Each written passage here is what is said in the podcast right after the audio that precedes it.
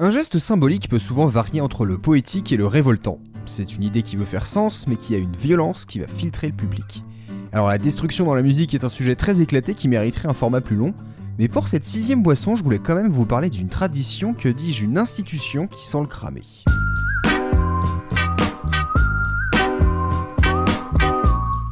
Salut tout le monde, gourmand de tartines ou visiteurs curieux, bienvenue pour ce sixième numéro de Boisson chaude et tartines fraîches, le petit format hebdo qui vous offre une chronique musicale et des recos. Donc comme j'ai tenté de l'expliquer avec des jolis mots, je vais vous parler d'une pratique centenaire qui consiste à détruire un instrument pour rendre un hommage, l'immolation de piano. Là, on est loin du martelage de guitare et d'un concert punk, on est plutôt dans le cadre militaire. Brûler un piano, c'est un acte qu'on voit assez régulièrement et qui sert autant de moments de joie que de tristesse. On le retrouve dans les armées aéronavales britanniques, américaines, pour rendre hommage à des batailles et des escadrons victorieux, et même très récemment de la part de soldats ukrainiens pour saluer les pilotes morts au combat. La tradition s'est bien propagée de base en base, mais son origine est plus floue. Le récit le plus précis et cohérent que j'ai lu nous vient d'un lieutenant-colonel, Miles Crowell, qui nous garantit que comme toute histoire de pilote de combat, 10% est vrai. Donc tout serait parti de la Royal Air Force quelque part entre les deux guerres mondiales. À l'époque, les soldats ont des cours de piano obligatoires. La raison, c'est que l'armée américaine veut éduquer ses hommes. En effet, la première guerre a décimé une génération et l'institution militaire, qui voulait surtout des gens de bonne famille pour mener ses troupes, a dû l'épuiser dans une population un peu moins privilégiée. Donc on va former ces jeunes au bon goût, et puis ça va travailler leur dextérité, leur capacité à faire plusieurs choses en même temps. Bon, dans les faits, les soldats formés et habitués au n'ont pas trop d'intérêt pour le piano et les cours sont très stricts. Donc la légende dit qu'un jeune pilote, le lieutenant Al Lockwood, a rendu visite à des amis sur la base de Lodgers. Ils étaient censés avoir leur cours de piano, mais ils n'étaient pas là. Il a fini par les trouver et ils lui ont expliqué qu'il y avait eu un gros incendie et que le bâtiment, et donc le piano, avait brûlé. Et quand la salle a été reconstruite quelques temps plus tard, il eh n'y ben, a pas eu de piano, parce que c'était un produit de luxe en pleine période de crise, donc bah pas de cours obligatoire. Alors, pour éviter de devoir cramer leurs propres locaux mais réussir à se débarrasser des cours, bah, Lockwood et deux officiers, ils ont eu l'idée de faire sortir leur propre piano sur leur base et puis de les brûler. Et le bouche à oreille a vite marché dans l'armée anglaise, où la nouvelle génération, qui était plus rebelle que la précédente, bah, s'est mis à faire la même chose, ce qui au final a poussé la Royal Air Force à supprimer les cours. S'il y a pas, y a pas. Et dans le prolongement, il y a une autre histoire qui dit que le feu de piano en tant qu'hommage viendrait de la Seconde Guerre mondiale. Un pilote pianiste anglais jouait chaque fois qu'un de ses collègues mourait au combat. Et quand il est lui-même tombé, ses camarades n'avaient personne pour lui rendre hommage en musique, alors ils ont détruit le piano en symbole. Et c'est vrai que visuellement c'est très fort, surtout quand c'est fait dans le noir où les flammes ont l'air encore plus ardentes autour de cet énorme objet qui respire l'artisanat et la création. C'est toute l'expressivité du piano qui est réduite en cendres, lentement et sans concession.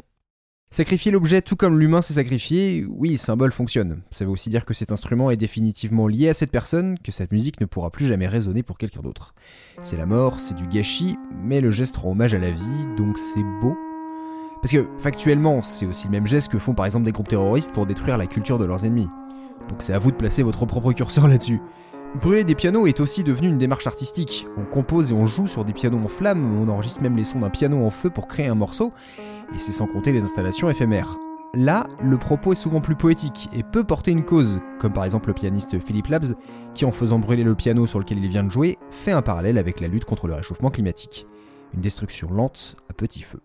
Bon, et il y a aussi apparemment un bar aux États-Unis où on brûle chaque année un piano pour marquer le solstice d'été. C'est une sorte de feu de la Saint-Jazz. J'ai retrouvé un article du Milwaukee News qui en parle, je vous lis un petit extrait. Larry a expliqué pourquoi il y avait une dinde dans de l'aluminium placée sur le dessus du piano. Il y a un arrêté qui interdit les feux de joie. Alors on met une dinde dessus et on appelle ça un barbecue. Bientôt les touches fondent dans la forme et la couleur de marshmallow gluant. Le dessus a cédé et a fait tomber la dinde sur ce qui restait du clavier. À la fin, le piano s'est écroulé par terre et tout le spectacle des allumettes jusqu'aux cendres a pris environ une heure. Les câbles et la structure métallique vont rejoindre ceux des pianos passés disponibles dans un cimetière près du potager. C'est là qu'ils profiteront du repos éternel, sauf pour ceux qui sont volés, on présume pour la valeur de la ferraille. Plus tard, je vais sortir cette dinde de là et voir si on peut l'utiliser, a dit Tom. L'année dernière, on a fait de la soupe de dinde de piano. Au moins, on peut dire qu'il n'y a pas de perte. Alors, qu'avez-vous pensé de cette histoire de piano grillé? Est-ce que vous avez déjà vu des gens jouer sur des pianos en flammes Plus largement, qu'est-ce que toute cette tradition vous évoque? Vous pouvez venir en parler avec moi sur notre salon Discord ou sur Instagram ou Threads. Et maintenant, j'ai deux belles recommandations pour vous. Jusque-là, j'ai pas trop partagé de musique parce que je me suis dit qu'on a tous et toutes déjà plein de choses à rattraper, mais là je vais tenter de court-circuiter vos listes d'attente. En fait, c'est ce que m'a fait YouTube qui me rappelle régulièrement depuis 4 ou 5 ans que je dois écouter cet album, et j'ai enfin pris le temps d'écouter Splendor and Misery du groupe Clippin. On va mettre tout de suite des étiquettes, c'est un album concept qui mélange science-fiction et hip-hop expérimental et raconte l'histoire d'un esclave perdu dans l'espace dans le futur. La narration sonore est vraiment soignée et la production trouve le juste équilibre entre effets parfois très bruitistes et une musique qui aussi entre une froideur mécanique et des grands moments mélodieux, et où le rap de David Diggs, à moitié humain, à moitié intelligence artificielle, croise des poses de gospel et de pop. Si vous aimez ce genre d'artefact musical qui s'écoute comme un roman, prenez 37 minutes et allez écouter Splendor and Misery. J'ai aussi un article que j'ai lu sur le blog de Bandcamp qui nous parle du J-Reggae, donc le reggae vu à la sauce japonaise. C'est rigolo comme je vous ai parlé il y a quelques semaines de la relation entre la Yougoslavie et la musique mexicaine, bah là c'est la Jamaïque et le Japon. L'article explique comment le style est arrivé subtilement dans les productions des années 70. En fait, c'est un peu comme pour la city pop, dans le sens où l'industrie musicale va piocher dans les références étrangères et les intégrer à une musique pop assez légère et en langue japonaise. Donc comme la city pop a beaucoup repris du funk, ils ont aussi pas mal pris dans le reggae. Surtout dans les sonorités, rarement dans le propos, parce qu'apparemment les musiciens ne voyaient pas le reggae comme une musique rebelle. Et donc cet article nous propose une compile Tokyo Redim entre 76 et 85, comme ça si vous parlez pas anglais, vous pouvez toujours écouter quelques titres. Perso, je saurais pas dire si c'est du reggae, par contre, définitivement, le Japon, ils savent faire de la pop.